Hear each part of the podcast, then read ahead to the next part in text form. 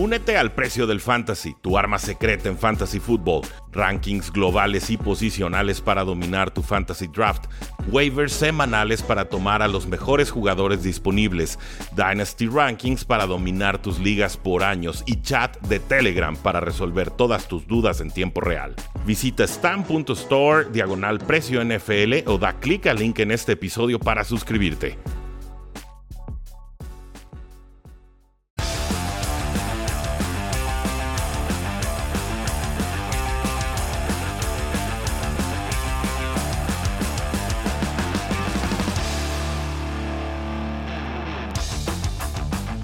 Saludos a todos y bienvenidos a un programa más de Cuarta y Gol, donde la NFL no termina y nosotros tampoco. Mi nombre es Rudy Jacinto, me encuentran en Twitter como arroba NFL. Todos los que nos han estado siguiendo en redes sociales saben que estamos a punto de iniciar la agencia libre. El día de ayer lunes inició el Legal Tampering Period, el periodo oficial para que los equipos ya puedan negociar abiertamente con los jugadores que se convertirán en agentes libres y por supuesto van trascendiendo todas las cifras, las cantidades, recortes destacados, jugadores eh, contratados y demás, ¿no? Y los agentes siempre hacen de las suyas, nos inflan los números de los contratos y ya lo que tenemos que hacer nosotros los analistas es desmenuzarlos, ver cuánto dinero garantizado hay y entonces decir, ah, Dijeron que era 5 años y sí, 500 mil millones de dólares. No, no es cierto. Son 2 años, 15 millones de dólares. Y lo demás es veremos. Así funciona esto la NFL. Malamente los agentes están muy acostumbrados a inflar números y los medios malamente así no lo reportan. Entonces sepan que de pronto eh, lo que se dice en los medios no es el número que realmente terminará cobrando un jugador. Vamos por partes, no he subido episodio en un par de días y ha sucedido muchísimo, sobre todo este fin de semana. Vamos por partes. Tom Brady anuncia su regreso a los Tampa Bay Buccaneers para la temporada NFL 2022. Siete veces campeón del Super Bowl, estuvo retirado 40 días. Yo ya le dediqué palabras a Tom Brady. Si quiere jugar un año más, buenísimo. No me parece muy serio el asunto eh, de retirar, si luego no me retiro, pero sí, pero no. Pero bueno, esos son los tiempos que estamos viviendo. Y si se lo permitimos a Aaron Rodgers, pues cómo no, se lo vamos a permitir a, a Tom Brady. Entonces regresa Tom Brady y va a jugar con los Tampa Bay Buccaneers. Importante que lo anunciara el domingo, justamente antes de que iniciara este legal tampering period, porque ya hubo varios jugadores de los Buccaneers que sí se quedaron con el equipo a partir de esta noticia. Otros tantos seguirán en retiro o están firmando con otros equipos. Eso sí, qué mala onda para la persona que compró el balón del último pase de touchdown de Tom Brady, ese pase a Mike Evans de 55 yardas sobre Jalen Ramsey en la ronda divisional porque pues bajó mucho de valor, obviamente no va a ser el último balón de anotación, pero pues también para que le andan metiendo medio millón de dólares a un balón, ¿verdad? Creo que también nos buscamos problemas de a gratis qué jugadores están regresando, cuáles están saliendo los Tampa Bay Buccaneers que seguirán siendo importantes en esa conferencia, pero creo yo no tan fuertes como en otros años porque ya el, el gasto, ¿no? O sea, ya, ya tarjetearon demasiado, tienen que soltar algunos jugadores para empezar a cuadrar las cuentas. Pues bueno, sabemos que el centro de los Buccaneers regresó al equipo en un contrato por tres años. Eh, Jensen, Brian Jensen, tiene un contrato de hasta 39 millones de dólares, incluyendo 23 millones garantizados. Creo que Rob Gronkowski va a regresar al equipo. Y ya confirma el guardia Ali Marpet que no saldrá del retiro pese al regreso de Tom Brady. Esto lo sumamos a la salida del guardia Alex Capa, quien ya se fue a los Bengals. Y entonces vemos que los Buccaneers van a tener que reencontrarse en este offseason. Pero la pieza más importante, Tom Brady, ahí va a estar. Kirk Cousins firmó una extensión de contrato de un año con los Minnesota Vikings, un contrato de 35 millones completamente garantizados, lo cual nos dice que básicamente va a estar con el equipo este año. Y el siguiente ya verán si lo cambian o no. Tiene una cláusula de no trade, lo cual significa no que no puedan cambiarlo, sino que le tienen que pedir permiso a Kirk Cousins para mandarlo a un equipo específico. Entonces, creo que esta extensión lo que va a hacer es le va a dar la oportunidad de trabajar con el nuevo head coach eh, de forma razonable, ¿no? De que realmente puedan construir una relación juntos y ver si funciona. Si funciona perfecto, sigue que en Minnesota, si no, será cambiado la próxima temporada. Jugó relativamente bien Kirk Cousins el año pasado, 33 años, eh, calificación de 88 en Pro Football Focus, completó 66% de sus pases, más de 4.000 yardas, 33 touchdowns, 7 intercepciones. El tema es que pues en los momentos grandes no es grande, ¿no? Y lo hemos visto muchas veces, tiene una sola victoria en postemporada. Oye, Roddy, pero las postemporadas son de cosa de equipo. Pues sí, pero cuando eres coreback titular durante más de 10 años y solo tienes una, eh, ciertamente algo tiene que ver el coreback. Entonces, Kirk Cousins es un buen mariscal de campo, pero me parece que de temporada regular. Sí, no, no, no, no, me, no me fascina. Con eso quiero decir todo. Pero sí me hubiera parecido uno, el mejor agente libre disponible. Sí, eh, bueno, ni siquiera agente libre. La mejor opción de quarterback detrás de Deshaun Watson por encima de un Carson Wentz o por supuesto de un Jimmy Garoppolo. Así que bien por Minnesota. Me da risa como siguen tarjeteando este contrato y parece que nunca van a poder deshacerse de Kirk Cousins, pero eh, falta ver si realmente se quieren deshacer de él en algún punto o no. Entonces, ah, extensión de contrato. Los Vikings tendrán un año más a Kirk Cousins. Los Cowboys y Browns hicieron un trade. Amari Cooper ya es receptor de Cleveland. Una quinta ronda la que pagó Cleveland y además un intercambio de sextas rondas. Sorprendida la afición de Cowboys, pero esta es la clase de situaciones que se dan cuando le pagas a los jugadores tarde y mal. Dak Prescott quería renovar desde que hubiera costado 25 millones de dólares anuales. Se aguantó, se aguantó, se aguantó Jerry Jones. Etiqueta 1, etiqueta 2. Se lastima Dak Prescott. Vemos que no tenemos nada detrás de él. Y ahora nos cuesta 40 millones anuales. Y que le empieza bien, le dan su segundo contrato, lo cual es pecado mortal en la NFL. Un segundo contrato, un corredor que viene con mucho trabajo desde colegial. Y ahí está, sí que él cobrando millonadas y millonadas, realmente no desquitándolos por lesión o por lo que gusten, es la naturaleza la posición. Por eso no se les paga, porque las lesiones y el declive es muy pronunciado, muy marcado y es muy temprano para los running backs. Y esa clase de decisiones provocan tener que deshacerte de talentos como Mari Cooper, porque no se equivocan, Mari Cooper es un gran talento. No está en el top de tops de receptores en la NFL, está un peldaño por debajo. Y con eso le alcanza para ser importante con Cleveland, sea Baker Mayfield, sea Deshaun Watson, sea quien sea el que le esté lanzando pases. Me gusta más este trade que hizo Browns que varios movimientos de receptores abiertos que se estuvieron dando el día ayer. Así que bien por Cleveland. Cowboys, pues a buscarse un GM de, veras, ¿no? Jerry Jones, me queda claro que no, no es lo que están buscando. Eh, los Cowboys, eso sí, renovaron a Michael Gallup, contrato de 5 años y 62 y medio millones de dólares. Se rompió el ligamento cruzado anterior en, semana 17. Se va a haber una, recuperación pronunciada aquí. No hay garantías de que regrese eh, rápido al campo, que regrese a plenitud de condiciones. Un contrato importante. Michael Gallup no supera las mil yardas desde 2019. No ha sido así que ya estuvo mega eficiente.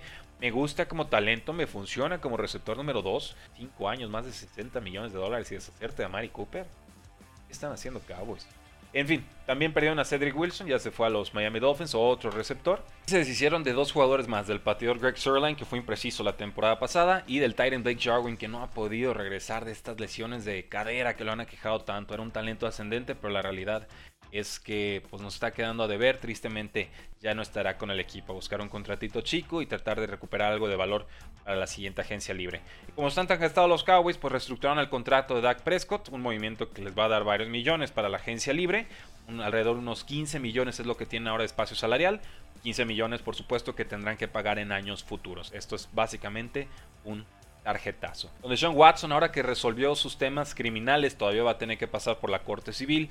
Ya se entrevistó con Panthers, ya se entrevistó con Saints y el día de ayer nos enteramos que tanto Seahawks como Colts no son opciones para el jugador. Texans vetó la posibilidad de Colts y Deshaun Watson no está interesado para nada en jugar con Seahawks. Ahí lo tiene Pete Carroll, head coach de Seahawks. Eso siembras, eso cosechas. Sacar así a Russell Wilson del equipo evidentemente tiene consecuencias y los jugadores siempre toman también sabemos que Sean Watson se va a estar reuniendo con los Cleveland Browns el día de hoy y hace unos minutos trasciende que Falcons también estaría interesado en el mariscal de campo, que el dueño le tiene mucho aprecio a Sean Watson. Eh, Watson, de hecho, hay, una fotografía por ahí que está circulando en redes de Watson como balonero con los Atlanta Falcons. Entonces, obviamente lo van a tratar de conseguir. No sé cuántos picks tengan, es otro roster muy gastado. Evidentemente, acá de hacer una extensión de contrato Matt Ryan que los va a dejar más atados todavía al mariscal de campo en condiciones de brazo eh, cada vez más débiles. Pero bueno, Sean Watson podría llegar a Falcons, podría llegar a Browns. Creo que Panthers es el mejor posicionado, pero ciertamente el hecho de que visitar a los Panthers y todavía siga visitando otros equipos significa que no hay nada seguro. Y en este sentido, los Cleveland Browns también están buscando un trade para Baker Mayfield. No se han comprometido a tenerlo como su quarterback titular en 2022. No le va a gustar que estén hablando con Deshaun Watson y creo que a los Browns no debería importarles. Si no tienen la convicción de que Baker Mayfield es su quarterback del futuro, hay que buscar por todas las opciones reemplazarlo o por lo menos ponerle competencia. Eh, también cortaron a Jarvis Landry, le dieron permiso de buscar un trade, pero no lo consiguieron, así que Jarvis Landry ya no estará con el equipo. Eh, dijo muchas cosas en Twitter, estaba molesto porque él ha sido un jugador eh, muy confiable y apenas se lastima una vez y con eso ya lo están cortando a sus 29 años, ¿no? iba a cobrar como 13, 14 millones de dólares. Entonces tampoco culpo a los Cleveland Browns. Prefiero tener a Mari Cooper un poco más caro que un Jarvis Landry patrullando la parte del slot. Se habla de Saints y se habla de Chiefs como los dos equipos más interesados en firmar a Jarvis Landry. Les comenté que con Matt Ryan hubo una reestructura de contrato. Falcons llegaba a la agencia libre con solamente 4 millones de espacio salarial, así que pues sí, tenían que mover dinero de algún lado, pero estos tarjetazos que están pegando con Matt Ryan ya, llegan a, cantidades irrisorias. Realmente es una, es mala gestión. Esto de pegar los tarjetazos a futuro, de postergar los pagos a los, no a los jugadores porque ellos cobran de inmediato, pero sí el impacto contable no es una cosa que tengamos que aplaudir. Es normal y a veces hay que hacerlo, por supuesto, pero hay equipos que lo convierten en su Biblia y su religión y luego dicen, ah, no, somos buenísimos para manejar el cap. No, no lo son. No saben manejar el cap. Si supieran manejarlo, pagarían dinero por adelantado y entonces tendrían más flexibilidad al final del contrato y no estarían atados a contratazos cuando el jugador llega a un declive eh, no esperado, estilo Jerry Goff, estilo Carson Wentz o en este caso estilo eh, Matt Ryan. Creo que eso es lo que hacen los equipos inteligentes, pagan por adelantado. Pero eh, bueno, en esta se encuentra los Atlanta Falcons. El dinero muerto que iba a dejar Matt Ryan esta temporada era de casi 49 millones de dólares, la cifra más grande en la historia. No va a costarle tanto a Falcons este año, pero al año siguiente va a tener una cifra igual o aún más grande. Así que yo no compro lo que están haciendo los Falcons. Fue suspendido Calvin Ridley, receptor de Falcons, por apostar 1.500 dólares mientras estaba fuera o alejado del equipo. Esto fue en noviembre. Y pues evidentemente un año de castigo o más es muy fuerte, pero la NFL diciéndole a los jugadores y se atrevan. Ni se atrevan. Si apuestan, caen un año o más suspendidos. Eh, iba a cobrar alrededor de 11 millones de dólares Calvin Ridley la próxima temporada. Ahora va a cobrar cero. Todo por apostar 1.500 dólares. A unos parlays súper ridículos. Se le hizo fácil y toma la papá. Evidentemente la NFL no castiga cosas eh, que deben ser más graves eh, por las consecuencias físicas que le pueden provocar a las demás personas, pensando específicamente en temas de acoso sexual. Pero la NFL desde que se legalizaron las apuestas ya tiene a casas de apuestas como patrocinadores. Entonces si los jugadores empiezan a apostar, se puede perder la credibilidad en el deporte y ahí sí se nos vienen abajo muchos, muchos negocios. La NFL no lo va a permitir. Entonces sí me parece mucho tiempo de castigo, excesivo incluso, pero está muy escriturado, está muy explicado, está muy acordado en el CBA. Calvin Ridley sabía que no podía apostar, se lo recuerdan todos los años, apostó. Tráguese su castigo, compadre. Verdaderamente, eh, y aparte con reacciones en Twitter eh, como burlonas, como diciendo aprendí pero no aprendí, y apuesto 1500 dólares a que no aposté. Eh, tonterías de esas, ¿no? O sea, una, inmadurez verdaderamente preocupante. Pero tendrá un año para verse en el espejo y a ver si, si aprende a ser mejor persona. Eh, los Buffalo Bills cortaron a Daryl Williams y renovaron al centro Mitch Morse, dos años, 19 millones y medio de extensión, un jugador bastante útil. Daryl Williams lo firmaron el año pasado, nada que hacer ahí. También retuvieron a Isaiah McKenzie, contrato de dos años y hasta 8 millones de dólares. Fue este receptor slot en sustitución de Cole Beasley, que quemó a los Patriotas dos veces. Muy veloz, muy bueno. Creo que encaja perfecto en esta ofensiva. Y también le dieron permiso a Cole Beasley de buscar un trade, aunque nada se ha concretado hasta el momento. Y ahora sí, damas y caballeros, pasemos a todas las contrataciones que se dieron el día de ayer. Lo voy a hacer por orden alfabético, lo voy a hacer rapidito, un rapid fire con todas las reacciones de lo que sucedió el día de ayer y parte del día de hoy. Esto se está grabando a las 10.30 hora del centro de México, el día 15 de marzo. Vamos con los Arizona Cardinals. Coreback Colt McCoy se queda dos años, contrato de 7 millones y medio. James Conner se queda como corredor titular, 3 años, 21 millones de dólares. Eh, buen dinero para lo que hizo el año pasado, muchos touchdowns que produjo. Y también sale Chase Edmonds de este backfield, así que por el momento James Conner, running back número uno en Fantasy Football la próxima temporada. Hay que ver si el cuerpo la aguanta, porque ese ha sido el tema con Conner, las lesiones. Pero eh, creo que el contrato es muy importante y tenemos que darle un peso muy significativo eh, para las expectativas de la próxima temporada de Cardinals, pero también para ligas de fantasy football. El Tyrant Sackert se queda en Cardinals 3 años y casi 32 millones de dólares. Es más dinero el que le hubiera pagado, pero también entiendo que un Tyrant Eh, de media tabla para arriba en estos momentos está cobrando 10, 11 millones de dólares. Entonces eh, va a estar con el equipo hasta sus 34 años. A fue muy útil cuando llegó vía trade de Eagles la temporada pasada, mitad de, campaña. Pero eh, no sé si me encanta la contratación. Soy muy sincero, Sackers atrapa bien pases, no me parece un talent completo y por eso tengo ciertas reservas. Y linebacker Dennis Gardick firma también por 3 años y 12 millones de dólares. En general, eh, activo los Cardinals, pero sobre todo reteniendo a sus propios jugadores. No hemos visto movimientos importantes con los Falcons hasta ahorita. Tampoco hemos visto movimientos importantes con los Baltimore Ravens. Ya hablamos de los Buffalo Bills, algunos puntos. Lo rematamos con el guardia ofensivo de Titans, Roger Saffold, firma por un año con los Buffalo Bills.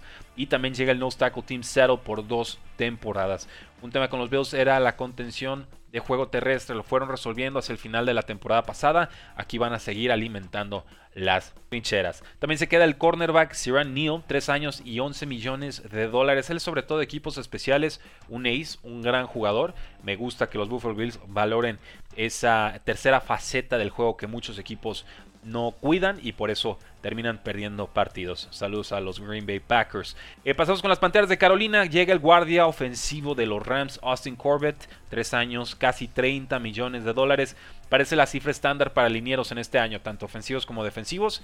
Cada año te está costando unos 9 a 11 millones de dólares. Fue una cifra muy recurrente ayer que estaba haciendo el seguimiento, porque por cierto tenemos un hilo con todos los movimientos y todo el análisis en Twitter, twitter.com diagonal cuarto y gol, ahí lo tenemos con pin to top, va a salirles hasta arriba y ahí vamos a estar alimentando ese hilo, ese thread con todos los movimientos de agencia libre con sus calificaciones de Pro Football Focus y comentarios generales. Para que no se lo pierdan, para que lo retuiteen, para que compartan. Está buenísimo, a la gente le está encantando y lo vamos a seguir alimentando. Entonces se queda el guardia, o más bien llega el guardia Austin Corbett a los Panthers. Llega el pateador Zane González por dos años y casi 5 millones de dólares. Le ha costado mucho a Panthers esa posición de kicker. Y también llega el safety Xavier Woods, 3 años, 16 millones de dólares.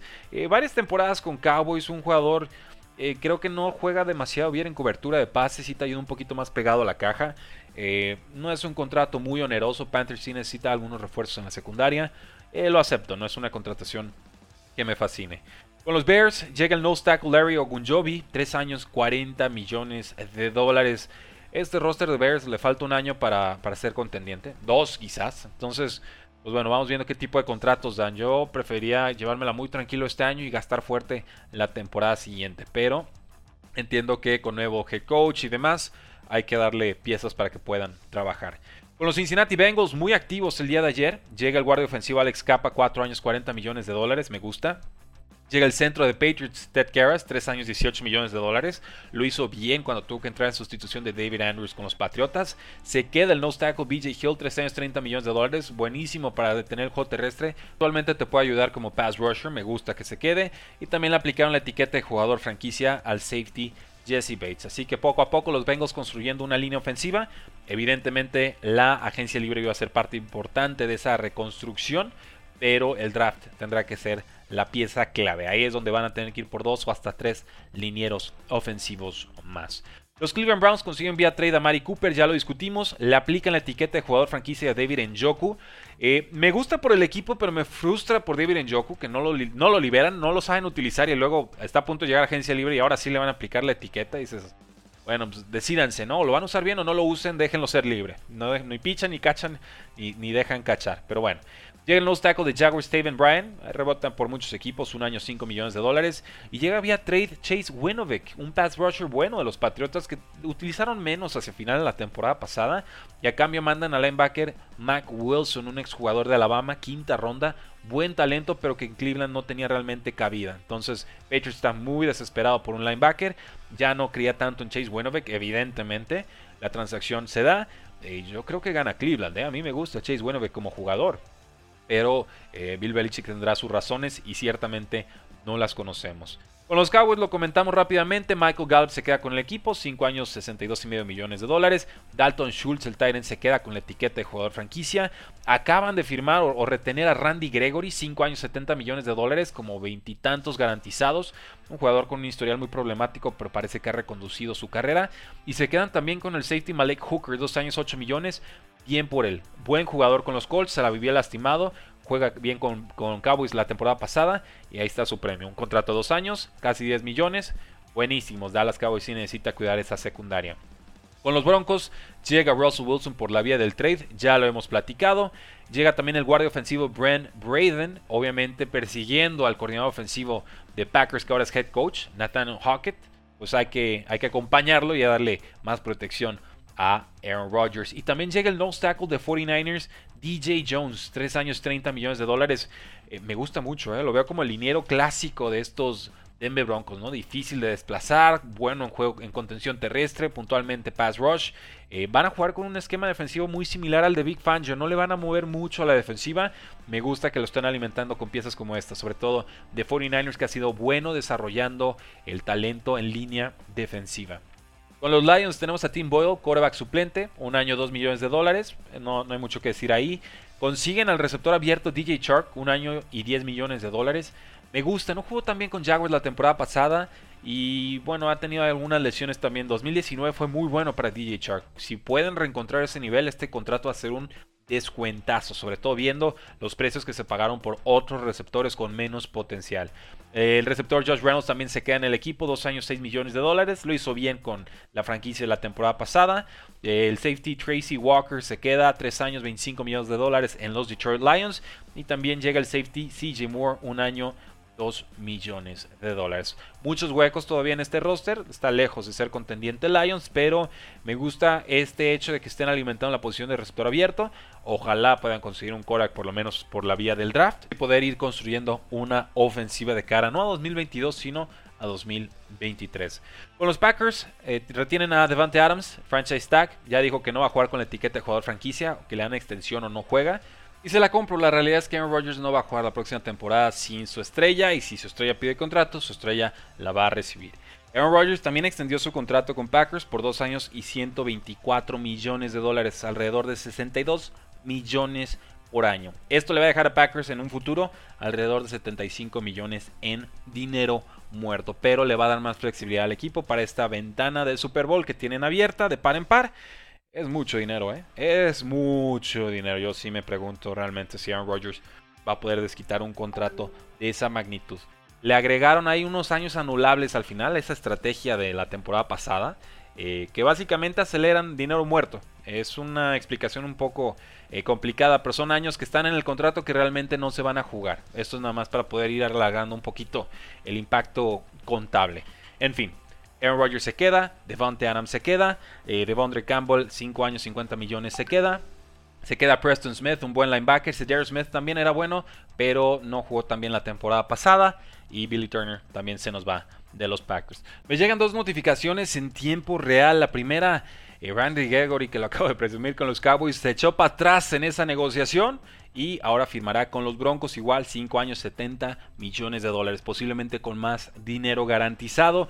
Y este es un punto bien importante, que empieces negociaciones no significa que oficialmente hayas firmado al jugador. Todavía se pueden arrepentir, cambiar condiciones y demás antes del miércoles. Ya el miércoles sabremos si realmente firmaron o no. Ahorita lo que está trascendiendo es lo que estamos reportando. Y entonces puede haber cambios bruscos como esto. Increíble, pero Cowboys acaba de perder a un buen as rusher. Y también nos dicen que los Ravens se mueven y consiguen al safety Marcus Williams, ex de Saints, contrato por 5 años y hasta 70 millones de dólares. Merecido, buen jugador.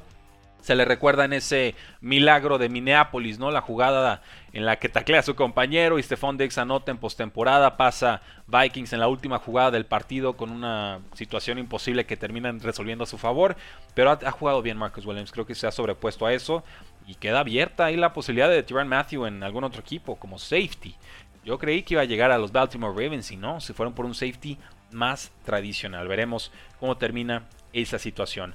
Con los Houston Texans tenemos al receptor Chris Conley, ex de Jaguars, un año 2 millones de dólares, tranquilito de rol, a ver qué sucede. Tackle ofensiva de Titans, Cedric Ogbueji, un año y casi un millón y medio de dólares. AJ Khan firma por dos años y 10 millones y medio. Ex jugador de Jaguars, guardia ofensivo, estará con los Texans. El centro Justin Brett se queda en el equipo, dos años 9 millones. El linebacker Christian Kirksey, dos años 10 millones, estará con Texans. Y el safety Terrence Brooks también se queda en Texans, un año 2 millones. No son contrataciones realmente eh, esperanzadoras. Con los Colts, el retiro de Jack Doyle, por supuesto, este Tyrant veterano. Retienen al Tyrant Mo Ali Cox por 3 años y 18 millones de dólares.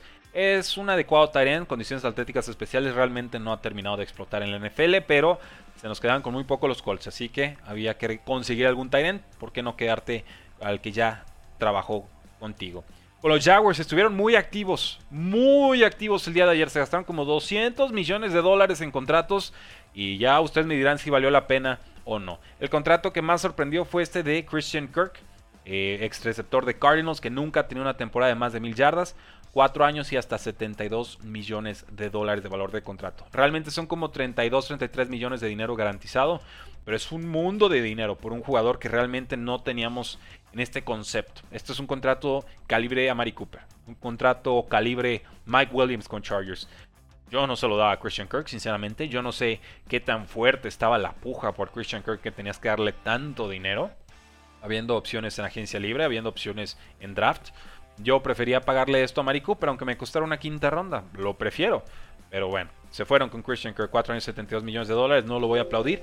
Es un adecuado jugador, pero insisto, por esta cantidad de dinero, pues yo, yo paso, yo paso. Me queda claro que ahí sigue el GM Trent Balky. Por mucho Doc Peterson que haya, el que toma las decisiones es Trent Balky y se van a seguir tragando decisiones de este tipo que son muy difíciles de defender. Llegó el receptor de Raiders, Day Jones, 3 años, 24 millones de dólares. Buen jugador. ¿Le vamos a estar pagando 8 millones anuales? Uf, ok. Eh, Evan Engram, Giants, un año, 9 millones de dólares. Es el precio del mercado por un Tyrant promedio. Evan Engram es de pronto es debajo de promedio, ¿no? Ni siquiera es un Tyrant completo, no bloquea. Y como receptor, muy intermitente. Ha, sido una decepción Evan Engram en su carrera. Por lo menos es un contrato un año. No tengo problemas. Hacemos la prueba, funciona, lo extendemos. Si no, Adiós y gracias. Cam Robinson se queda con segunda etiqueta de jugador franquicia. Eh, no me gusta. No me gusta. No vale esa cantidad Cam Robinson. Y Cam Robinson lo sabe. Y los Jaguars lo saben. Y aún así le ponen una segunda etiqueta que es aún más cara que la del año pasado. Habiendo buenos tackles en este draft. Pero, pero bueno, Jaguars. Eh, Commanders, guarda ofensivo. Brandon Scherf, 3 años, 50 millones de dólares. Esta sí me gusta, es un veterano de 30 años, lo han venido alcanzando las lesiones, esa es la parte que me inquieta, pero Brandon Scherf es un talentazazazo y sí necesitaban los Jaguars eh, mejorar esa posición de línea ofensiva a como diera lugar. Entonces ahí sí les voy a poner la palomita. Si se lastima durante su carrera con Jaguars, pues ni modo, es el, riesgo de la operación, pero eh, entiendo la justificación. Y el guardia Tyler Shatley, dos años, casi 7 millones.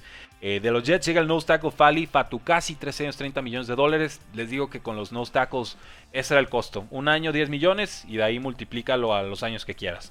Eh, y también llega el linebacker de Falcons, Foye Olukun, un jugador de 3 años y 45 millones de dólares. No me encanta. Tuvo muchas tacleadas el año pasado, realmente en cobertura no es nada especial.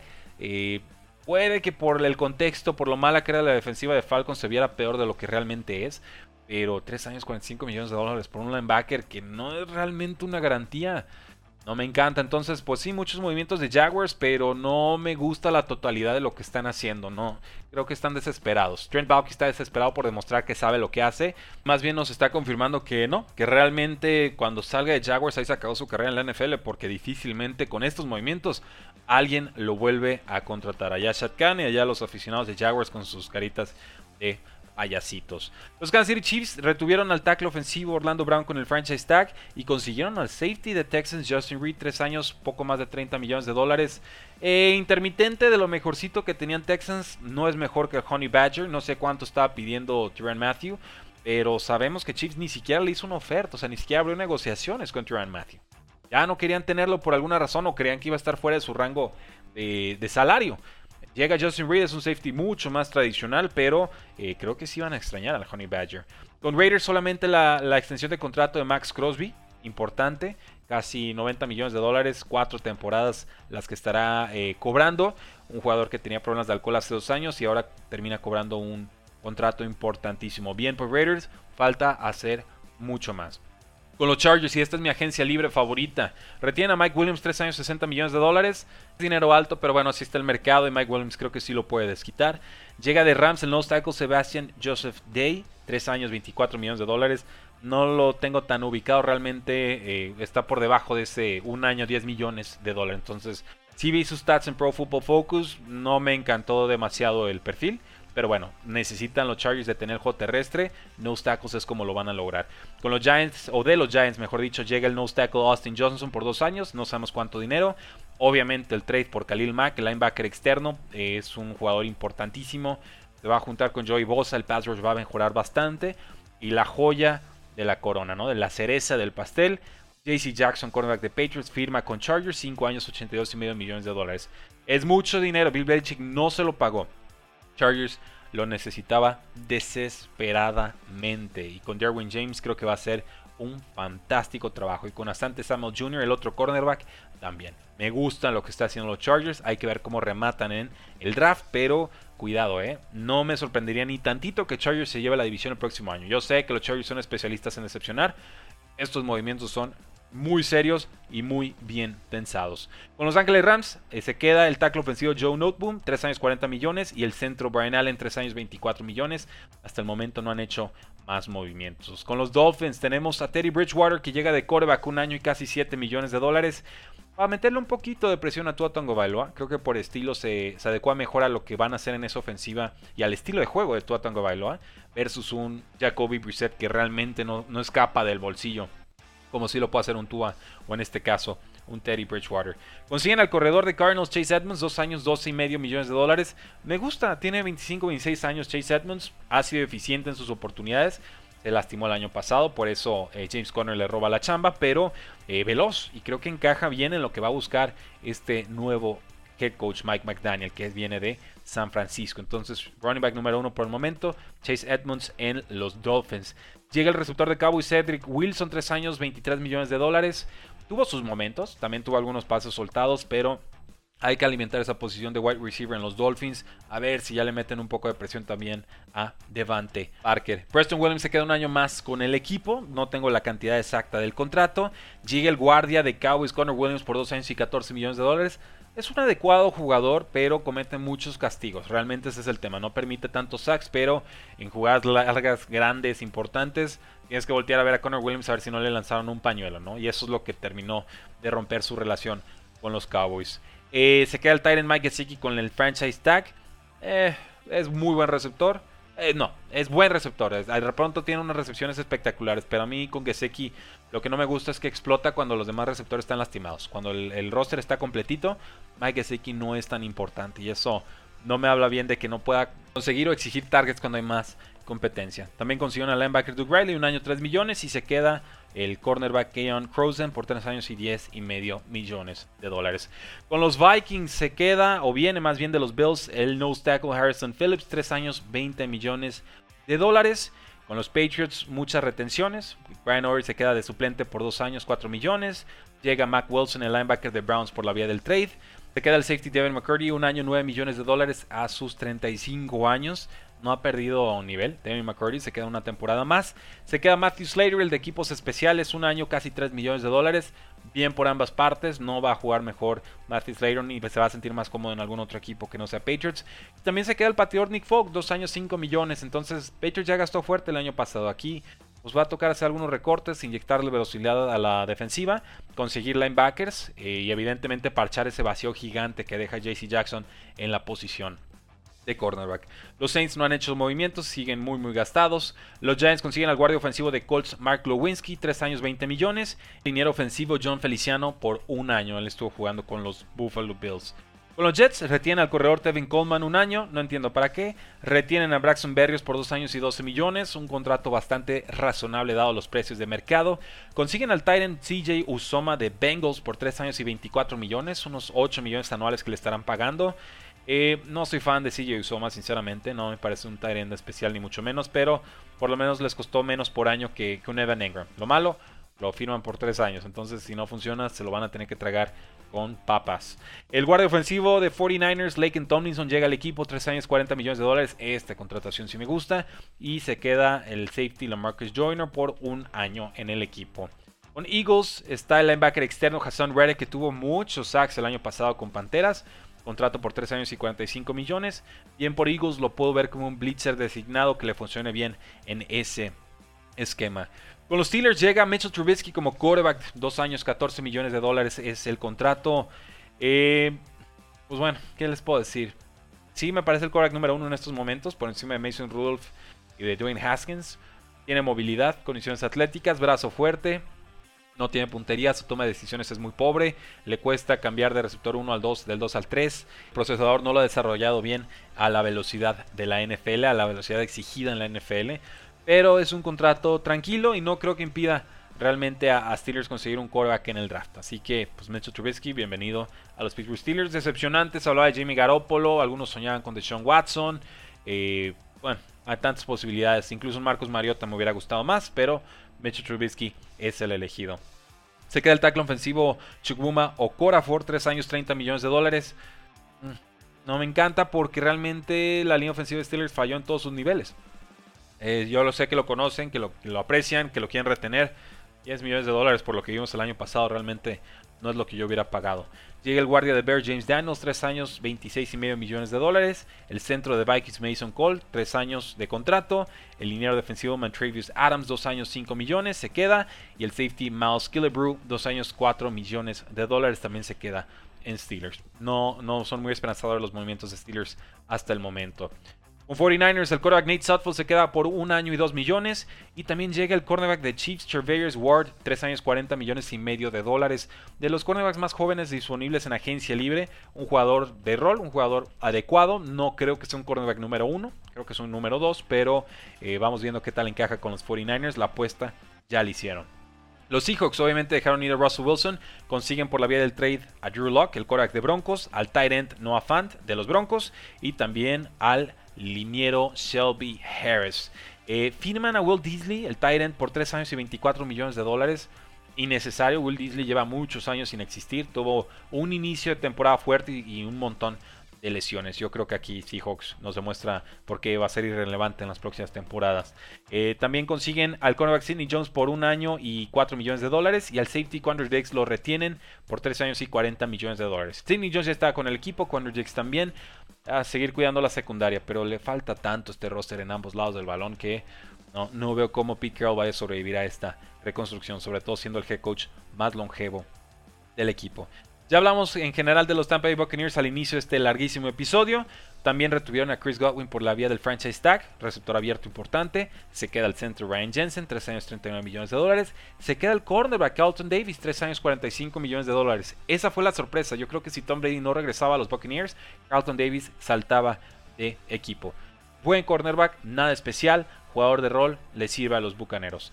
Y con los Tennessee Titans consiguen al tackle ofensivo de Seahawks, Jamarco Jones, dos años menos de 6 millones de dólares. Burra. Al centro Ben Jones, dos años 14 millones de dólares. Burra. Y al liniero externo, el linebacker externo, Harold Landry por 5 años y 87 y medio millones de dólares de valor máximo de contrato. Vean lo poquito que pudo gastar Titans después de haberle pagado tanto a Harold Landry. Eso es lo que yo hubiera querido evitar si fuera GM de los Titans. Por eso yo dije que Harold Landry no tenía que ser retenido por el equipo gastaron de más. Gastaron de más en Harold Landry, gastaron de más también en este pass rusher que llegó de Steelers la temporada pasada. But Dupree, y entonces no estoy muy contento, digamos, con lo que han hecho los Titans. Ya sé que los aficionados de Titans creen que van a ser líderes de la AFC todos los años y que cualquiera que los critique está mal y demás. Los conozco bien, me caen bien, son cuates, pero sí creo que de pronto sobreestiman las posibilidades de su roster porque han tenido años competitivos y porque tienen un buen head coach. Pero la construcción de roster me parece que queda bastante en estos momentos a deber. Y vamos cerrando entonces con el Washington Football Team, que ahora son los Washington Commanders, que consiguieron al quarterback de Colts Carson Wentz por la vía del trade. Y segunditos después nos enteramos que Sean Watson iba a estar disponible en el mercado después de haber superado sus casos eh, criminales o sus acusaciones criminales. No creo que Deshaun Watson estuviera interesado en Washington, sinceramente. Eh, tiene una cláusula de no trade, él puede decidir si quiere llegar o no a algún equipo. Pero pagar por Carson Wentz y que al día siguiente Sean Watson esté disponible, híjoles, no, no, no me encanta la decisión. Igual llega una buena situación Carson Wentz ofensivamente hablando. Que perdieron al guardia Brandon Scherf, tienen a Terry McLaurin como receptor número uno, que es bastante bueno. Curtis Samuel es cumplidor, aunque estuvo lastimado el año pasado. Y tienen a Logan Thomas, que es un Tyrant bastante útil, bastante productivo, aunque el año pasado también estuvo bastante lesionado. Súmale un corredor número uno, un Antonio Gibson que puede más o menos emular lo que hace un Jonathan Taylor con Colts. Y creo que las situaciones son similares, nada más que Eagles se rindió con Wentz, Colts se rindió con Wentz. llega a Washington en su última posibilidad de ser titular en la NFL. Espero que Carson Wentz lo aproveche, que madure, que evolucione y que realmente valore la oportunidad que tiene ante sí. Porque creo que es la última que tendrá como titular indiscutible en algún equipo. Y ahí lo tienen, damas y caballeros. Enorme análisis que estamos haciendo de día 1 y ya día 2 preagencia libre. Gracias por escucharnos, gracias por acompañarnos. Sigan dejando reseña de 5 estrellas en Apple Podcast y en Spotify. Nos ayuda muchísimo, muchísimo, muchísimo a seguir creciendo este episodio, este podcast, este canal, este espacio llamado Cuarto Gol que hacemos con cariño para todos ustedes. Seguimos con la cobertura de Agencia Libre en twitter.com diagonal cuartigol. Suscríbanse y activen la campanita de notificaciones. Se van a estar enterando de todo, y con, incluyendo nuestro análisis de cada movimiento en tiempo real. Y por supuesto la invitación sigue abierta para que nos sigan en TikTok y también en youtube.com diagonal cuartigol. Estamos publicando video a mediodía, estamos publicando video a las 6 de la tarde, todos los días, lunes a viernes. Aprovechen, disfruten, ahí también suscríbanse y activen campanita de notificaciones. Como podrán ver, notificaciones. Como podrán ver, en Cuartigol no bajamos los brazos cuando decimos la NFL no termina y nosotros tampoco. Nos referimos a esto. Que damos cobertura 24/7 de alta calidad, entretenida en todos los espacios digitales disponibles. ¿Para qué? Para que ustedes sean los fans más entretenidos y más informados de la NFL en español.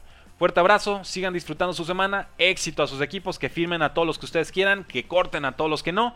La NFL no termina, y nosotros tampoco. Cuarta igual.